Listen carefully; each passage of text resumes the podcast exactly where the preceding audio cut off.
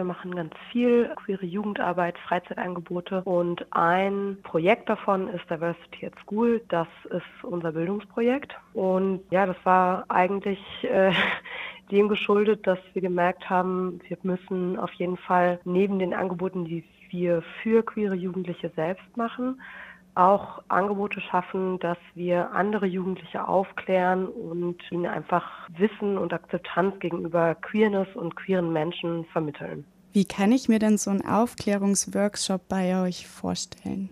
Also normalerweise fragen die Schulen uns an und wir gehen dann in die Klassen.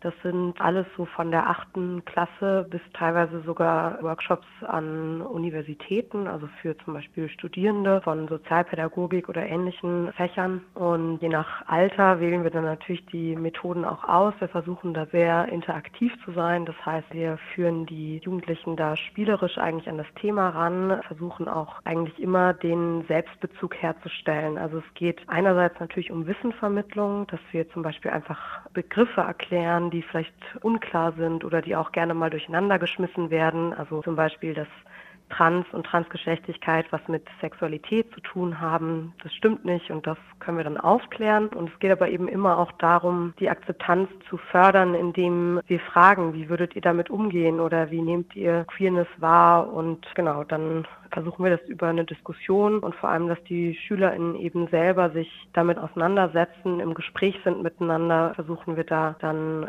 am Ende bei einem guten Punkt rauszukommen. Welche Fragen haben Jugendliche dann im Zusammenhang beispielsweise mit Transidentität?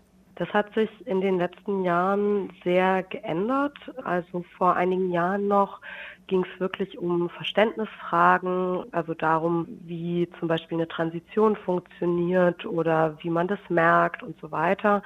Und inzwischen merken wir, dass sozusagen das grundlegende Wissen eigentlich durch die Bank, also in allen Schulformen und auch Altersklassen besser geworden ist aber dass die Fragen sehr geprägt sind davon, was die Einstellung der Person vorab ist. Also wir kriegen Fragen von SchülerInnen, die unterstützen möchten, die sich schon selbst mit dem Thema auseinandergesetzt haben und dann wird zum Beispiel nach Pronomen gefragt und wie man die gut erfragen kann.